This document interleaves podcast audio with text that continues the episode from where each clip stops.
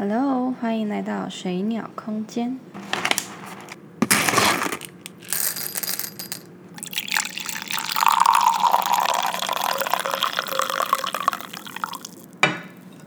这一集分享的是一本关于工作的心态，我觉得很需要读的一本书，叫做《感动工作学》。那同时，在我的官网上也有一篇《感动工作学》的阅读整理文章可以看。好，那这是一本呢以日本九州顶级七星列车为主轴，然后社长讲述了他的工作心法，像是他的经历、习性、瓶颈、领悟等等的。那这一台七星列车呢，它斥资三十亿日元。号称是全球第一软卧的豪华列车，在这么盛大的项目下，看看我们的社长唐吃横二给我们什么样的精华吧。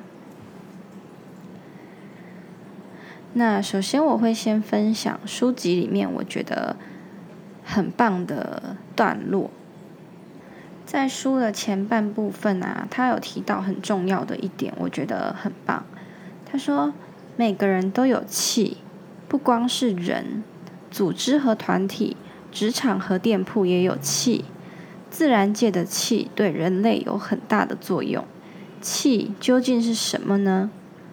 广慈院字典的解释摘要如下：构成宇宙的基本，充斥于天地之间，万物生长的根源。一个人有没有活力？举办活动会不会成功，端看宇宙中的气能否为己所用，可否使气的力量充满四周。下一段，企业要改变才不至于衰败。经济的脉动会随着时间改变，技术的革新也与时俱进。所谓的成长，从生物的观点来看，就是养育和茁壮；从企业的观点来看，成长是指有效率的经营现有事业，试图扩大营运规模；进化则是生物在基因上发生变化，创造出适合环境变化的生命体；而企业的进化是指改造营运形态和组织，挑战新的事业领域。我读到这边的时候，我就觉得，嗯，好像戳到很多传统产业的痛处。因为我们也知道，社会上的传统产业正在努力的改革跟进化。那当然，这并不是一件简单的事情。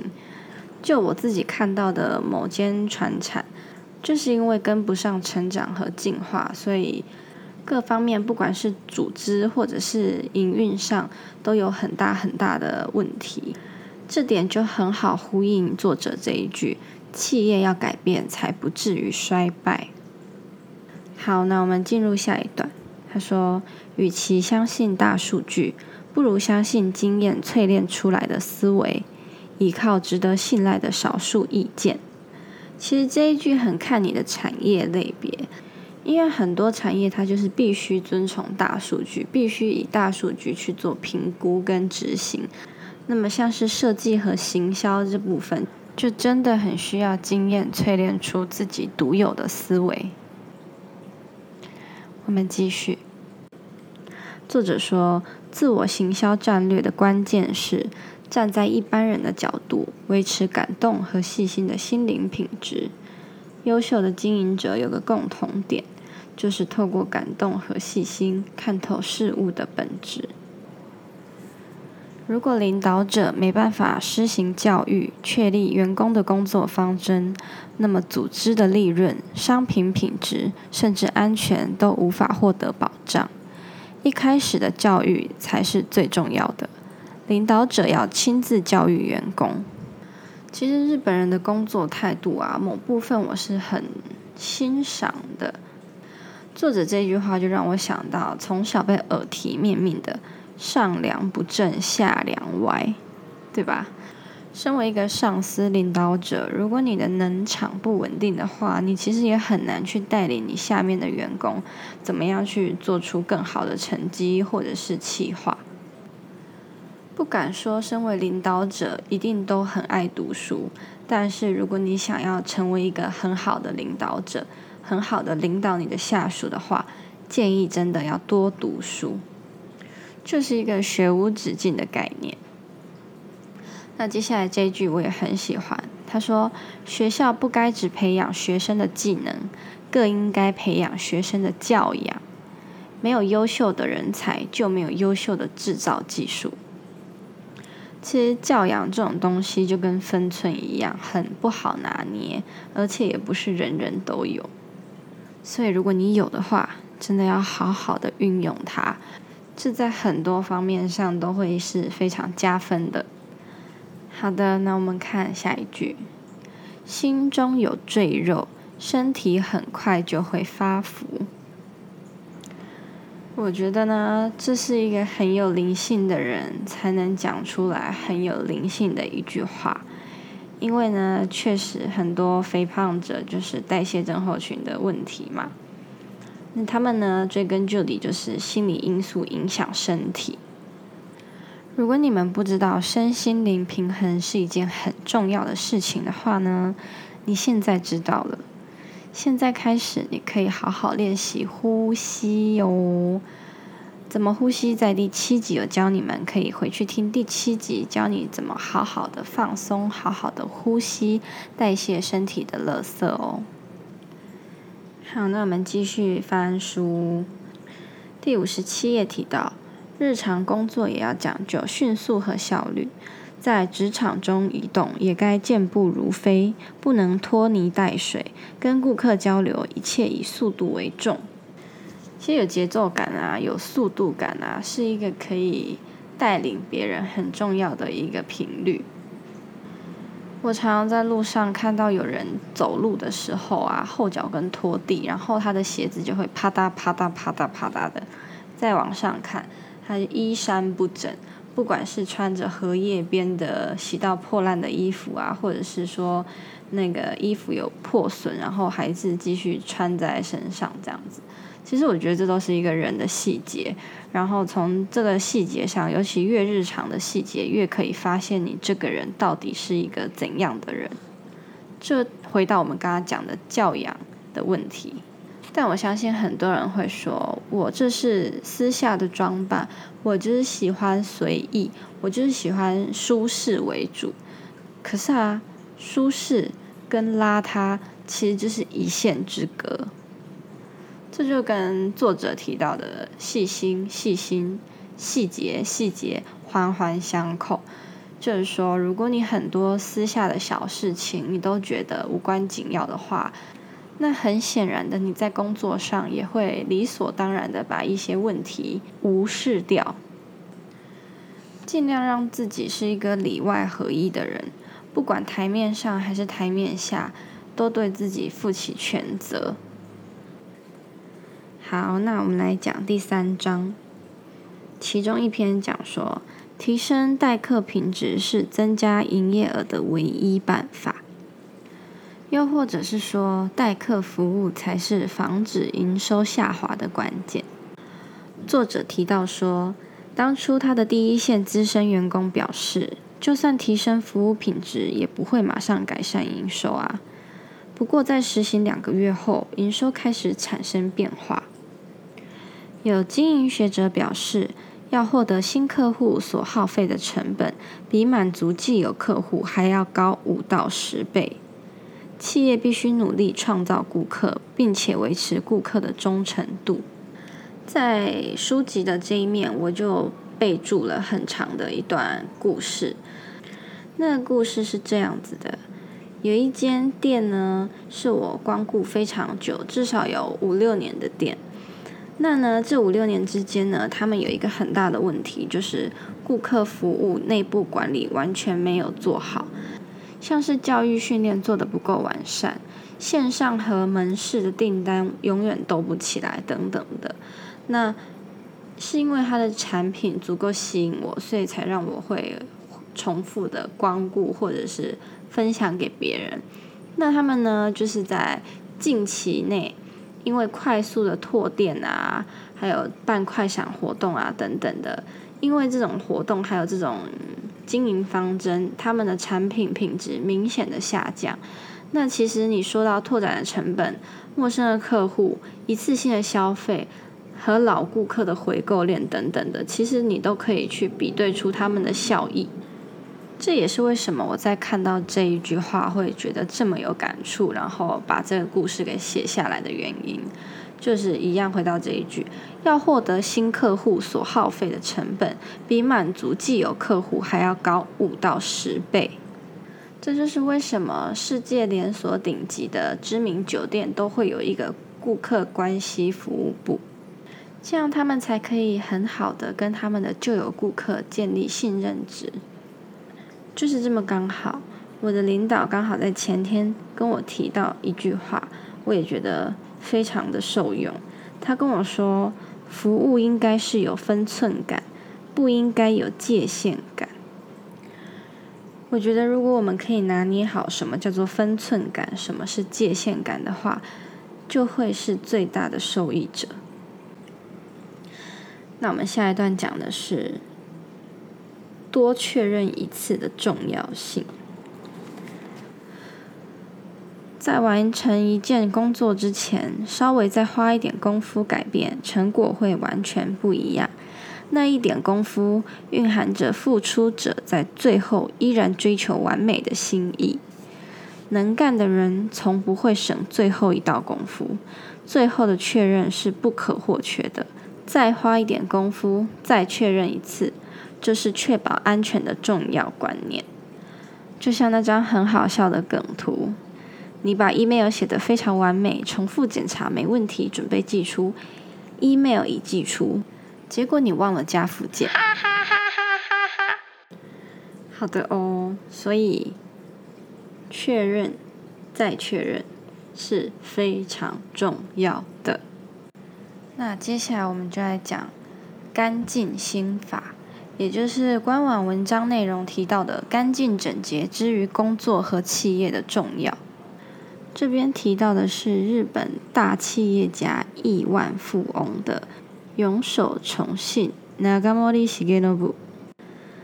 他说：“每次人家拜托我拯救那些快要倒闭的公司，我去他们的办公室或工厂视察，没有一家是保持干净整洁的。”永守对他们提出的第一项指示就是先把公司打扫干净。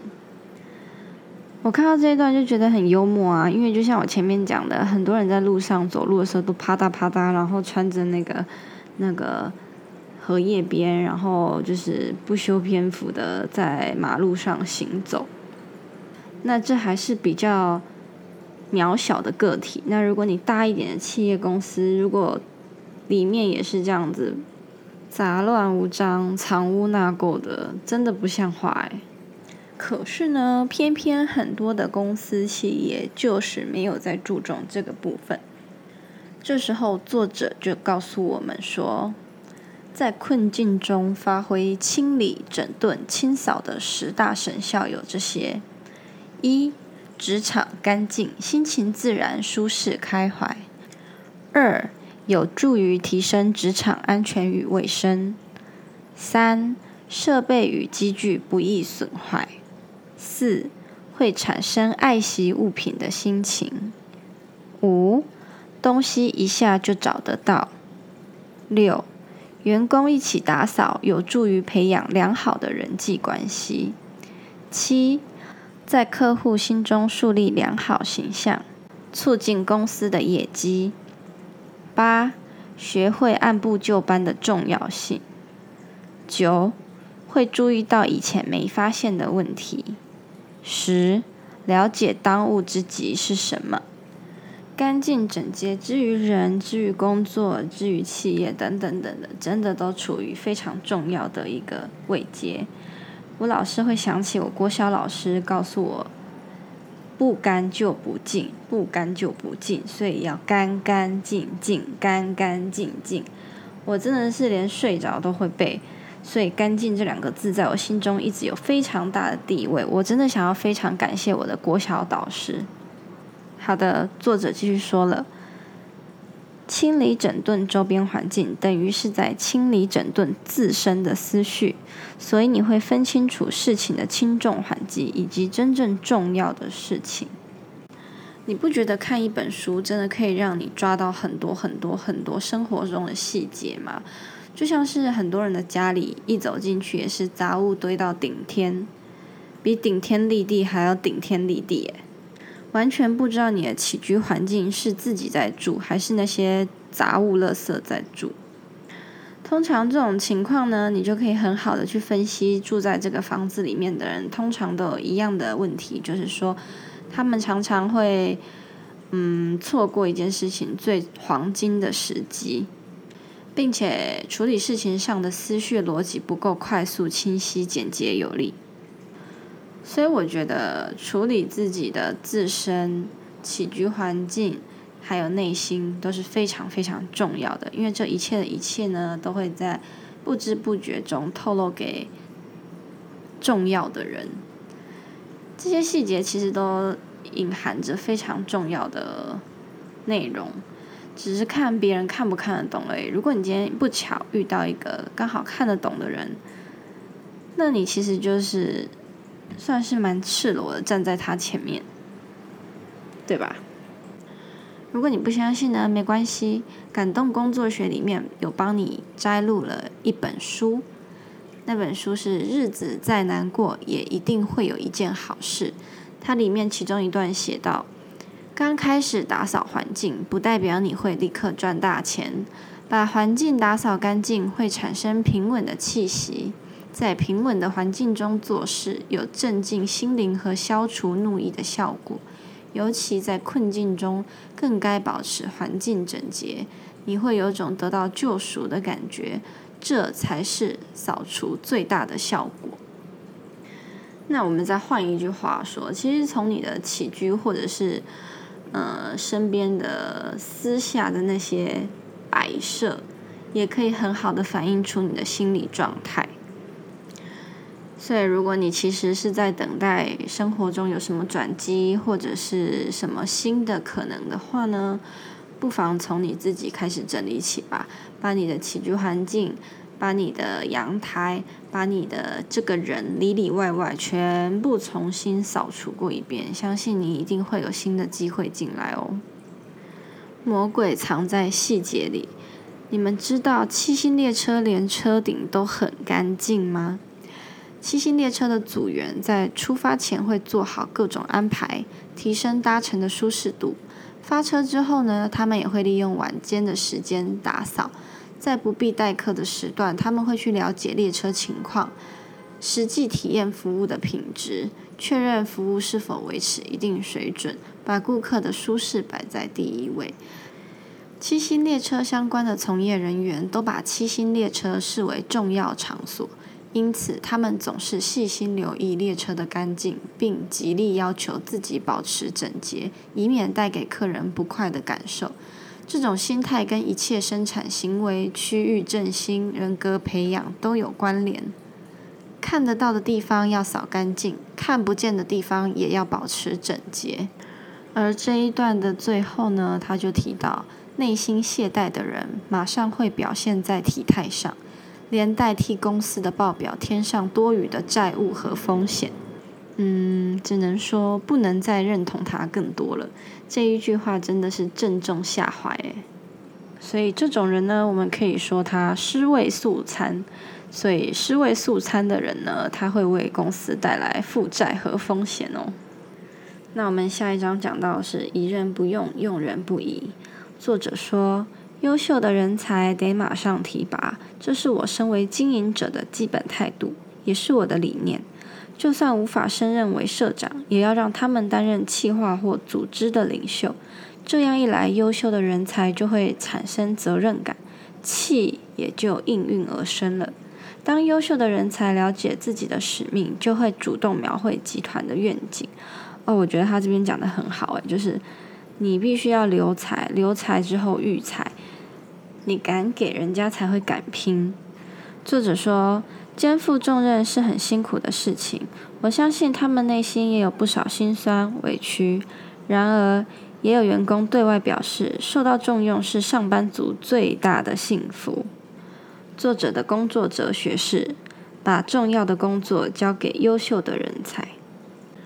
另外，我个人非常喜欢的一章是第六章，第六章叫做“工作及创造”，因为这里面讲了很多我觉得含金量很高的东西吧，但是都是一些嗯，算是经历还有体悟，所以我觉得如果你们有兴趣的话，可以买来看看。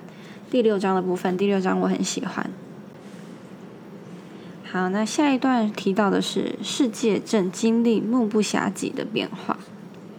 这边谈的是中国，因为社长在二零一八年七月与中国阿里巴巴集团进行了战略合作，所以呢，他这边就花了一些章节讲到他如何看到中国的进步。那作者在本章节有提到。阿里巴巴集团经营的生鲜食品卖场盒马鲜生这一家呢，我在二零一九年的时候在南京有去逛过。盒马先生真的是让我大开眼界的一间生鲜超市，就不管是它的营运模式啊，或者是商品的陈陈设陈列。甚至是 A P P 的下单，然后衔接外送人员，然后再到他们店内的机器的嗯机器运送带、运输带等等的。其实我真的觉得，以二零一九年的时空背景来讲，我觉得天呐，也太先进了吧！就是你会觉得大开眼界，真的大开眼界。所以，当我读到这本书里面提到阿里巴巴的河马先生的时候，我实在是激动的差点没起来鼓掌了。这也一样可以很好的跟前面做呼应，就是企业要成长，企业要进化，对吧？那我觉得我们身为人啊，就算我们看起来很渺小，但是我们也可以做出很伟大的举动，像是。好好的去审视每一个细节，让细节的堆叠效应可以发散出去，然后我们可以带领自己成长，可以带领自己进化，成为一个更好的自己，可以更好的贡献自己给理念相符的一些企业或者是公司行号。我觉得呢，工作这种事情就是要负责任，就像你对私下的自己也要负起全责一样。不管台面上或台面下，我都希望我们每一个人可以成为里外合一的人，心口合一，里外合一。最重要的是要记得身心灵的平衡。如果你们有兴趣的话，可以去买这本书来看哦。它是方志出版社的，书名叫做《感动工作学》。好的，希望你们会喜欢这一集的内容哦。拜拜。